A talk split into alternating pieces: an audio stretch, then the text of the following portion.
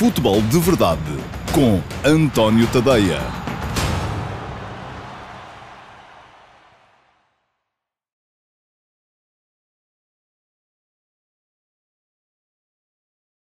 Olá, muito boa tarde a todos, ou bom dia. Eu sou o António Tadeia. Este é o Futebol de Verdade de eh, quinta-feira, dia 3 de dezembro de 2020.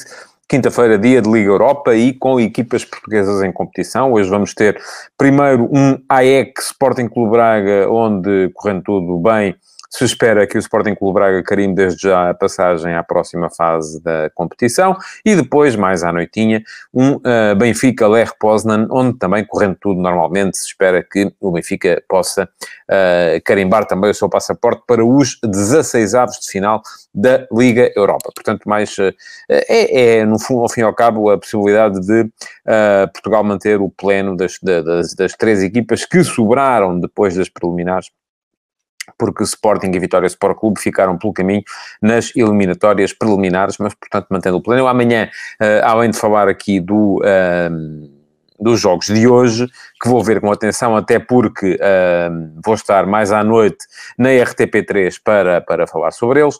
Um, além disso, falarei também aqui disto que está a falar o Rodrigo Mateus, mais uma semana a ganhar pontos no ranking, e eu continuo a achar, uh, e repito isto sempre que falo do tema, que uh, o nosso, a nossa verdadeira questão não é com a Rússia, que está atrás de nós, nós estamos em sexto lugar, a Rússia está em sétimo, é com a França, que está à nossa frente na quinta posição. A, a vitória do Paris Saint-Germain uh, sobre o uh, Man United foi um bocadito em contraciclo com aquilo que se, que se esperava, mas de qualquer modo acaba por estar a França ainda numa, numa, muito, muito alcançável. Ora bem, um, vou lembrar-vos que o Futebol de Verdade vai para o ar diariamente, um, sempre de segunda a sexta-feira, ao meio-dia e meia, nas minhas redes sociais, Facebook, uh, Twitter, no meu canal de YouTube, no meu canal Dailymotion e no meu site, antoniotadeia.com. Um, não estamos ainda a conseguir colocar-nos online no Instagram, mas uh, esperamos ir a conseguir voltar a fazer isso em breve, ou voltar a conseguir fazer isso, assim é que está certo,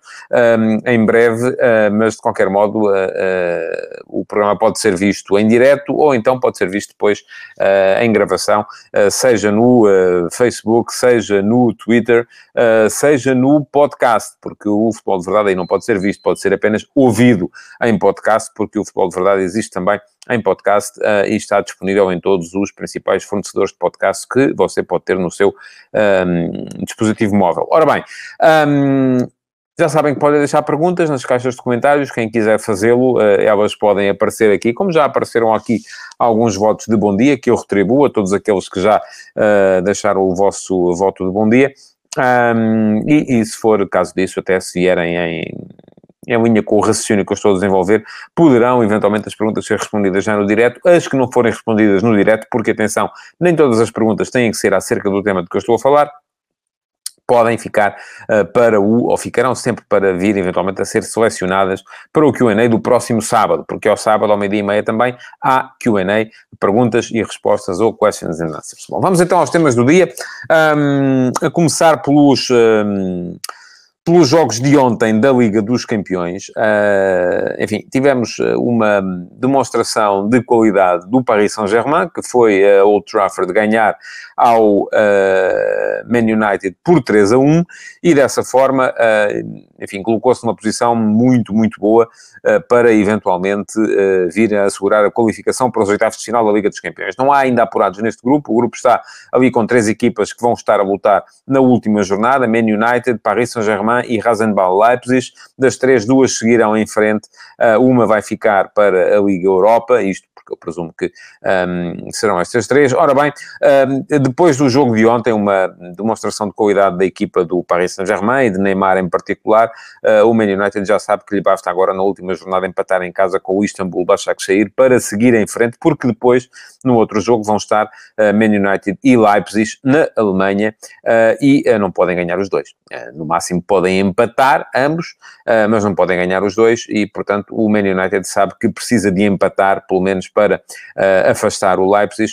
Uh, se perder, um, fica fora e vai para a Liga Europa, o que um, naturalmente também pode ser um bocadinho uma desilusão, embora o Man United seja uma equipa neste momento, é, se calhar um misto de equipa entre equipa de Champions e equipa de Liga Europa. Está a melhorar um, com, a, com, as últimas aquisições, Cavani teve algum impacto, o Bruno Fernandes teve muito impacto, Cavani vai ter mais também com certeza, mas uh, ainda não é uh, uma daquelas equipas de Champions que, uau, é? ficamos todos parados a olhar. Ora bem, um, para o nosso ranking foi bom, o Bruges uh, ganhou ao Zenit, afastou o Zenit da possibilidade de chegar à Liga Europa, vai ainda ao Bruges jogar com a Lazio em Roma na última jornada para discutir quem é que segue para a fase seguinte da, da, da, Liga dos Campeões ou quem é que fica na Liga Europa. É complicado, o Bruges precisaria de ganhar, não creio que vá acontecer, acho que uh, vamos ter o Lazio na, na, na Champions e Bruges a continuar na Liga Europa. Destaca ainda, naturalmente, para a goleada que o Chelsea, uh, enfim, já estou aqui a ser um bocadinho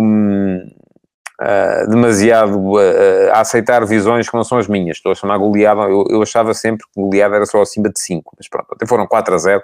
Uh, na Liga dos Campeões, Chelsea fora, em Sevilha, quatro golos de Olivier Giroud, é aquele jogador que ninguém dá nada por ele, uh, não joga nada, mas depois aparece para fazer uns goletos e isso acaba por, uh, por lhe correr bem. Ora bem, um, hoje vai haver Liga Europa, conforme já, já disse, o Flóculo Porto estava, entretanto, ontem já a repousar, tendo em conta a próxima jornada da, da, da Liga Portuguesa, já festejou um, o apuramento para os oitavos de final das Champions. Hoje, Benfica e Sporting Clube Braga vão uh, tentar lá chegar. E atenção a isto que o Carlos Gosto está a dizer que é verdade. O Real Madrid um, acredito pouco. Acho que o Real Madrid na última jornada vai, vai conseguir o apuramento para a Champions. O Manchester United já acredito mais, embora ainda assim acho que uh, acreditava, acredito mais na possibilidade de ser o, o Leipzig a ficar na, uh, na Liga Europa. E o Atlético de Madrid, também acredito pouco, acho que o Atlético se vai qualificar na, na última jornada, um, podem cair para a Liga Europa, o que dava um incremento de qualidade à competição brutal. É verdade, sim senhores, e lá ia um, diminuir as chances das equipas portuguesas chegarem à final, eventualmente fazerem uh, carreira na, na, Liga Europa, e é disso que, que, que vou falar hoje. Diz-me o João Martins que os grupos do Man United e Real Madrid estão engraçados, é verdade, sim senhores. Quem é que, uh, na minha opinião, é apurado para a Champions e quem cai na Liga Europa? Um, diz o João que acha que o Real e o Manchester United vão para a Liga Europa. Olha, eu acho que não. Acho que o Real e o Man United vão ficar na Liga dos Campeões. Mas, enfim, para a semana vamos ver, para a semana vamos fazer contas. Uh, já disse aqui, o Real Madrid precisa de uh, empatar, pelo menos na Alemanha, com o Leipzig. Acho que vai conseguir.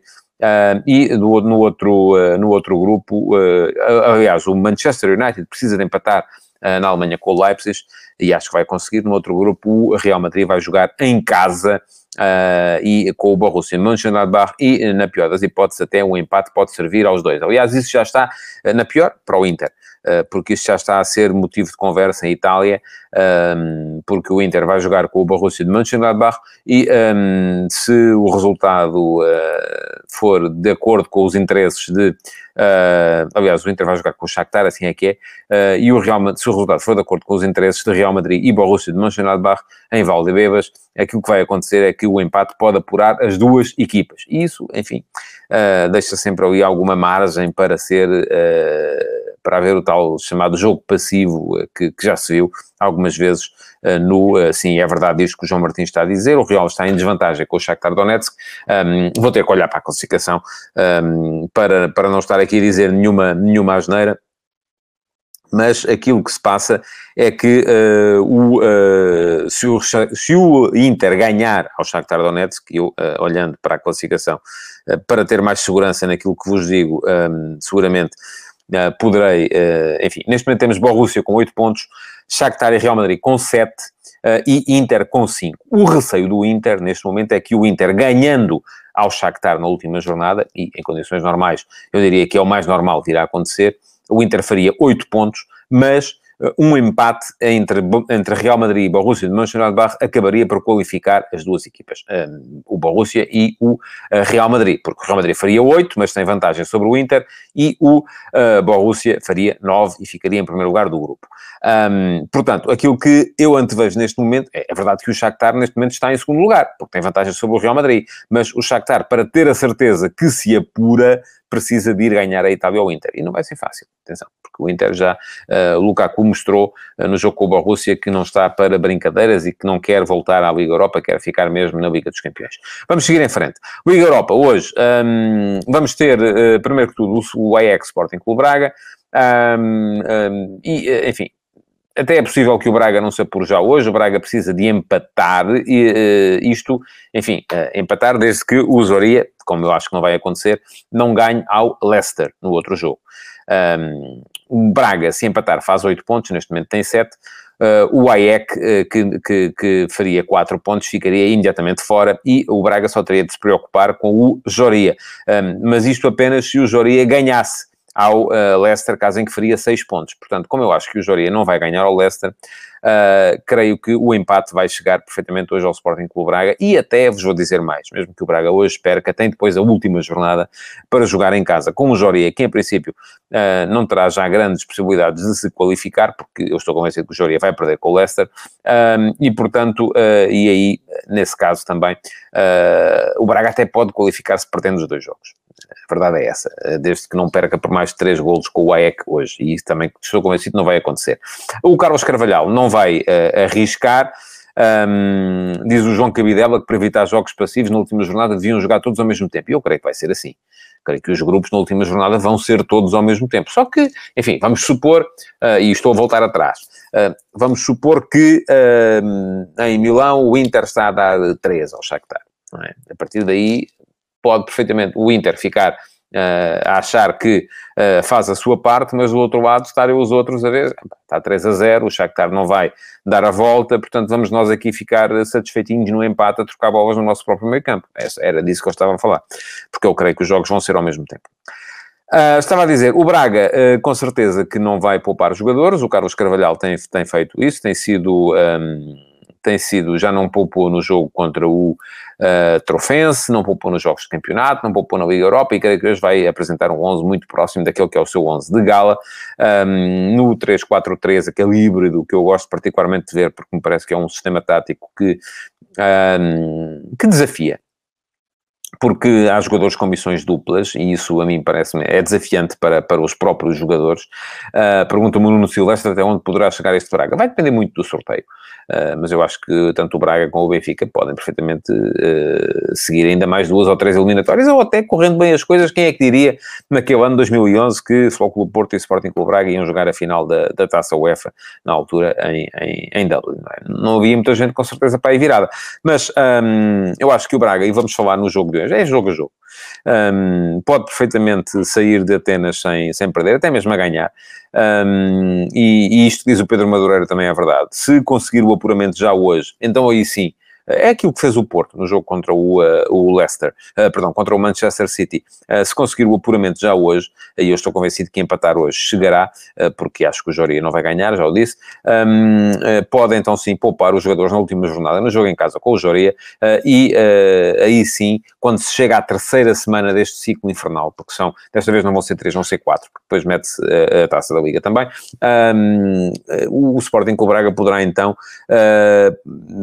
poupar jogadores nessa, nessa altura. Vou uh, ver o jogo com curiosidade, porque estava a dizer, gosto uh, de ver esta equipa do Braga jogar, é uma equipa que joga bom futebol, que tem uh, um sistema tático que é desafiante, aquela posição dupla do, do, do Sequeira, que ora é lateral esquerdo quando a equipa ataca, ora é terceiro central quando a equipa defende, do Galeno, que ora é uh, extremo esquerdo quando a equipa ataca, ora é ala esquerda, lateral esquerdo quando a equipa defende, obriga depois também à tal derivação do avançado interior que joga mais sobre a esquerda, geralmente o Ricardo Horta, para um espaço mais, mais interior também, para funcionar como segundo avançado, perto do ponta de lança, do Paulinho, com o Yuri Medeiros a aparecer mais na meia-direita, a combinar com o Ricardo Jogai, e eles conhecem os dois muito bem. Parece-me um sistema que, do ponto de vista ofensivo, muito interessante e que fará com certeza crescer jogadores como o Galeno e o Sequeira, que estão um, a tornar-se mais jogadores com esta, com esta questão tática uh, no sistema tático da equipa do Braga, que o Carlos Carvalhal está a tentar implementar. E é um sistema difícil, conforme já disse, mas uh, à medida que vou vendo o Braga jogar, vou vendo a equipa mais confortável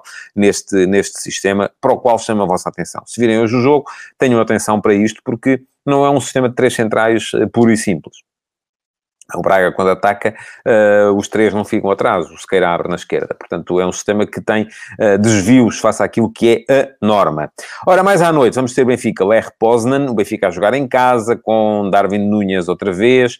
Um, tem tudo para resolver também já a questão uh, da classificação. Basta-lhe um empate. O Benfica se empatar faz nove, enfim, basta e não basta, não é? O Benfica sempre até faz 9 pontos. E só não se apura logo se o Standard Liège for ganhar ao Rangers à Escócia. Não creio que vá acontecer também. Estamos um bocadinho como no jogo entre o Joria e o Leicester. Um, e atenção, mesmo aí, mesmo que o Benfica uh, empate hoje Uh, e o Standard for ganhar à Escócia uh, no jogo da, da, da que, que, se jogará também hoje, uh, o Benfica só ficaria fora da, dos 16 avos de final da Liga Europa se na última jornada perdesse por 4 golos com o Standard na Bélgica. Não estamos a ver isto a acontecer, pois não?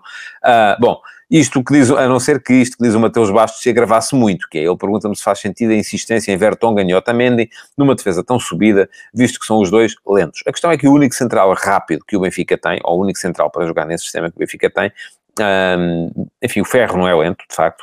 Uh, o mais rápido de todos parece ser o Todibo, mas o Todibo não está em condições para jogar e não sei também uh, até que ponto é que o, uh, é que o Jorge Jesus quererá, quererá o, um, o quererá ficar com o uh, Todibo na equipa. Portanto, Jorge Jesus quer mesmo, o Lucas Veríssimo uh, já o fez saber e, portanto, está toda a gente à espera que esse negócio se concretize. Já falei aqui muito sobre os centrais uh, da, da equipa do, do Benfica.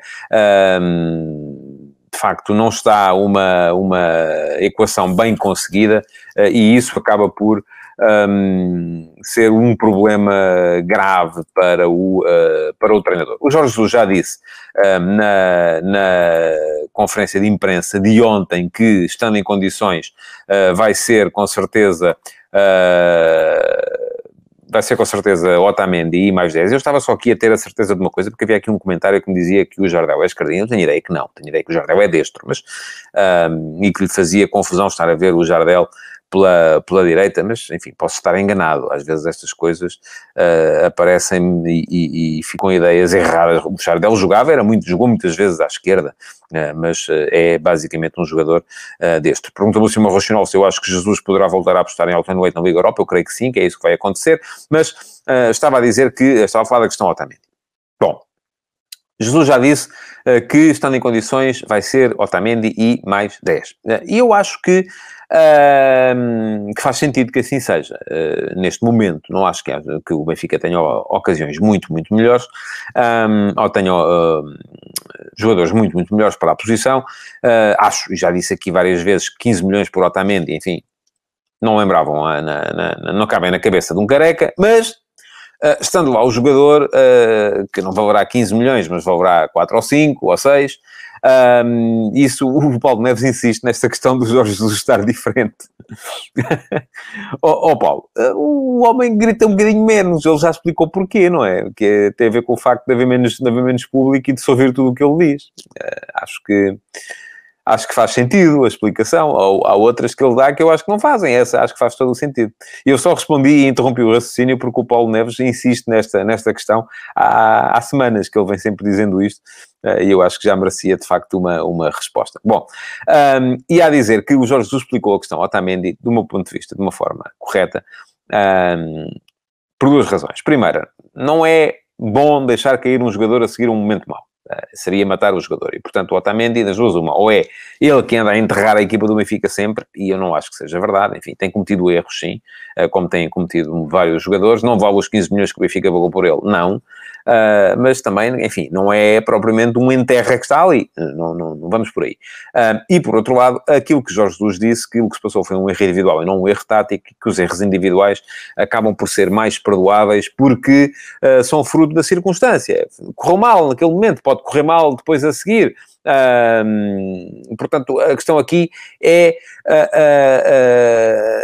o treinador acreditar naquilo que o jogador pode dar. Portanto, acho que faz todo o sentido que, que ele possa jogar e acreditei nessa justificação que deu o Jorge Jesus relativamente ao Otamendi, como acho que foi boa também a justificação que deu relativamente ao facto de uh, estar a gritar menos com os jogadores durante os jogos, uh, e já falei aqui nela também. Aquilo que não me pareceu ser convincente, nem na, na argumentação do Jorge Jesus, nem depois uh, na na questão da, da, da, da comunicação do Benfica, foi a justificação que foi dada para a tal frase de Jorge Jesus, quando disse à jornalista da Sport TV que é natural que ela não saiba o que é qualidade em futebol. Ora bem, eu próprio ontem aqui critiquei as palavras de, de Jesus e já vou a esta pergunta do, enfim, isto em cirílico é mais difícil.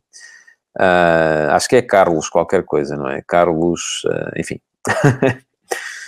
Depois uh, tentarei perceber. Bom, mas já lá vou. Peço ao, ao uh, Rui Santos e ao João Pias que me recoloquem a questão outra vez aqui a bocado, porque agora queria explicar esta questão relativa à, à, ao tema do, do, machismo ou não de Jorge Jesus. Eu já ontem aqui uh, tive algumas, e é disso que eu estou a falar, disso que me está a perguntar agora o José Dias Martins, o que eu, que eu achei das declarações de Jesus sobre o comunicado da Associação de Jornalistas. Bom, um, o João até aqui tinha deixado essa possibilidade. Enfim, não, não, não foi absolutamente claro que tenha sido uma reação machista, que tenha sido discriminação de género, porque aquilo que Jorge Jesus disse foi. Um, não concordo consigo, mas também é natural porque você não sabe o que é qualidade no futebol. Uh, ora bem, a maior parte das interpretações, porque era uma uh, jornalista, uma senhora que estava a fazer as, uh, a pergunta, foi uh, no sentido de que o treinador estaria a ser machista, que estaria a dizer que é natural que você não saiba o que é qualidade em futebol porque é mulher. Esta parte não foi dita. podia ser subentendida ou não, mas o subentendido tem sempre esse problema porque não se sabe se foi isso que o, que o treinador quis dizer. bom, e Jorge Jesus veio dizer que não, não, não tinha nada a ver com isso. Uh, e vou mesmo citar Jesus, não respondia assim por ser branco, preto, uma senhora ou um cavalheiro. E faltou aqui foi a pergunta a seguir ser, então, uh, porquê é que disse que era natural uh, que a jornalista da Sport TV, na ocasião a jornalista Rita Latas, uh, não soubesse o que é qualidade em futebol? Era porque é porque é loura. não é porque é mulher, já sabemos. Portanto, era porque era loura, era porque tinha menos de 1,70m, uh, era porque uh, usava botas, enfim, gostava de saber uh, qual é, qual, se não foi por isso, e aparentemente não foi, é porque é jornalista, e os jornalistas são todos burros. Aliás, havia uma, uma, um, um, uma compilação de apanhados uh, na, na, no YouTube que havia uma senhora que dizia sempre: é um jornalista, é um burro, não é? Portanto, se calhar é por isso. E então aí faz sentido uh, a reação do CNID também, ainda mais uma vez. Uh, e eu ontem, inclusive, apelei aqui. Eu acho, que, eu acho que a coisa ficou mal explicada. O comunicado do Benfica é longo, longo, vence-nos pelo cansaço. É assim, escrevem, aquilo foram, são páginas e páginas a dizer uh, que basicamente coisa nenhuma, que é assim, que não foi por ser machista. Ok, eu aceito. Eu, sou, eu tenho excelentes relações com Jorge Jesus, conheço o Jorge Jesus há 30 anos, nunca vi uh, o Jorge Jesus ter uma atitude machista. De facto, para mim seria uma surpresa. Agora, quero saber porquê. Vou ler este comentário do Carlos Guisto. O Jorge Jesus diz que a senhora percebe pouco de bola por dizer o que disse e no fim diz que o Benfica teve medo de ganhar o jogo, ou seja, foi direitinho às palavras da jornalista. Pois, não sei.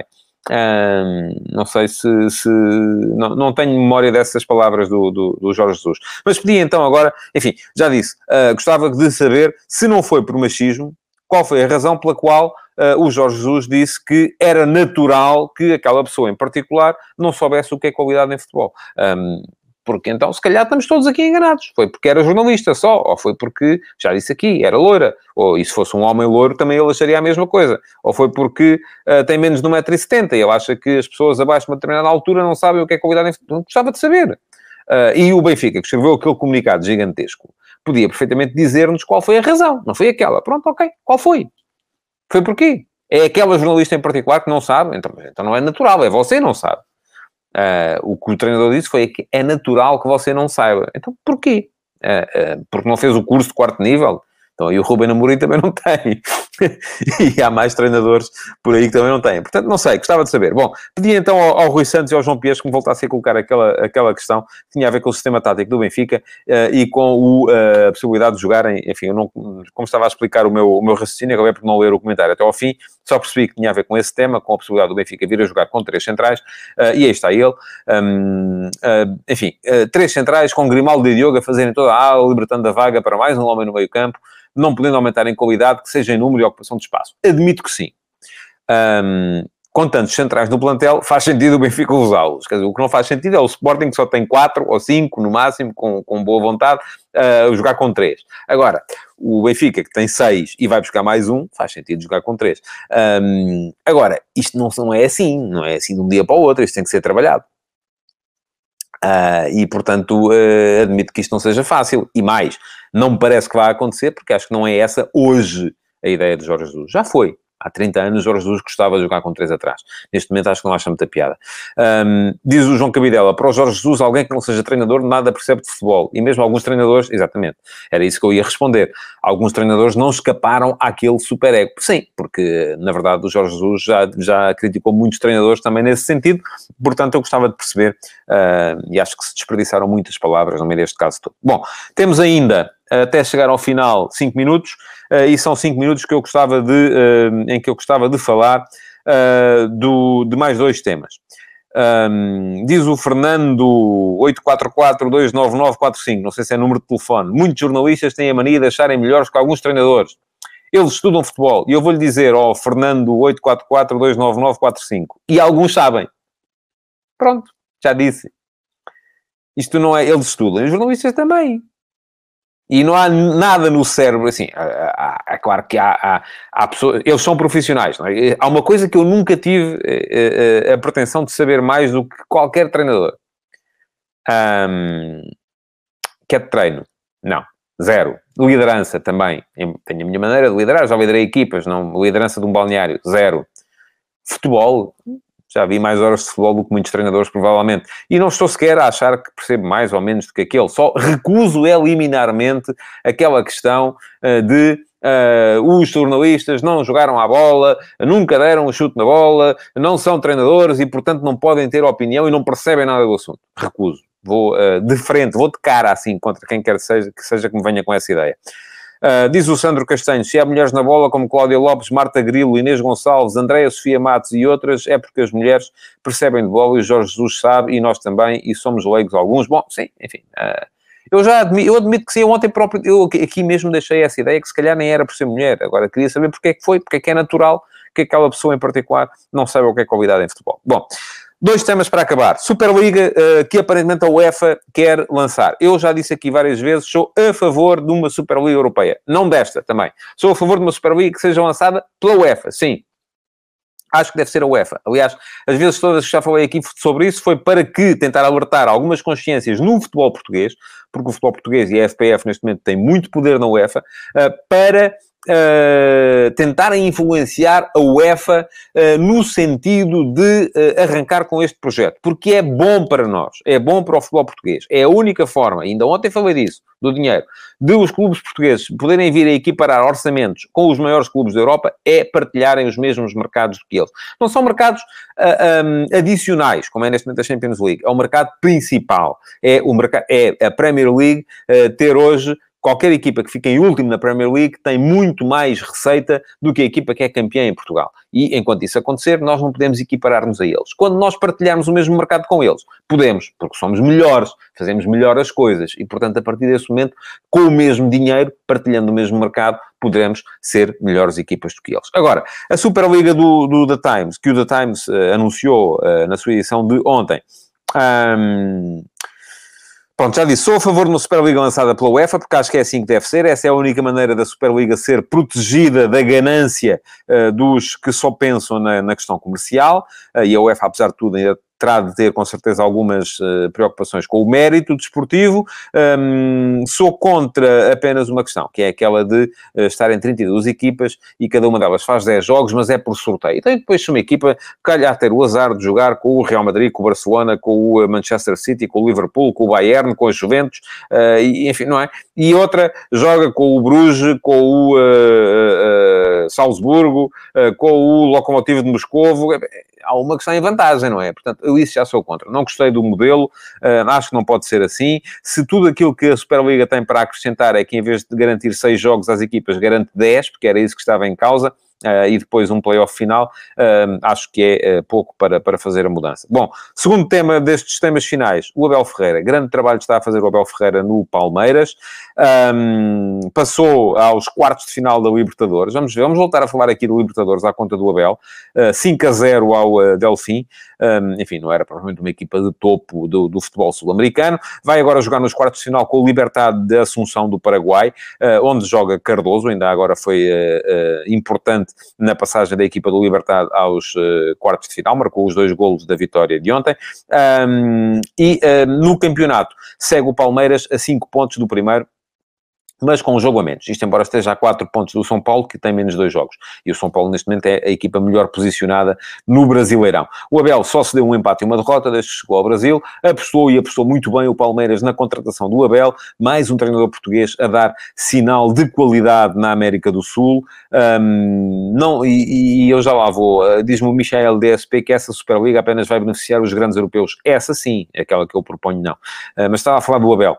Uh, mais um treinador que vai uh, deixar mostras de qualidade do futebol português na América do Sul, com certeza. Acredito que o Palmeiras pode vir a bater-se ainda pelo título de campeão do Brasil, como acredito que pode vir a bater-se uh, pelo uh, título de campeão da Libertadores. E veremos se isso acontecer, o que é que vai acontecer depois para o ano no, uh, no The Best. Eu uh, não falei disto aqui na altura, acho que Jorge Jesus, se não teve razão naquelas coisas todas que eu estava a falar há bocado, tem razão numa, devia estar no lote dos cinco treinadores uh, mais votados no, no, prémio The Best para treinador do ano da FIFA. Foi campeão no Brasil, foi vencedor da Libertadores, chegou à final do Campeonato do Mundo de Clubes e isso acaba por ser uma, uma prova de qualidade do trabalho de Jorge Jesus numa equipa como o Flamengo, que não, não estava assim tão habituado a ganhar.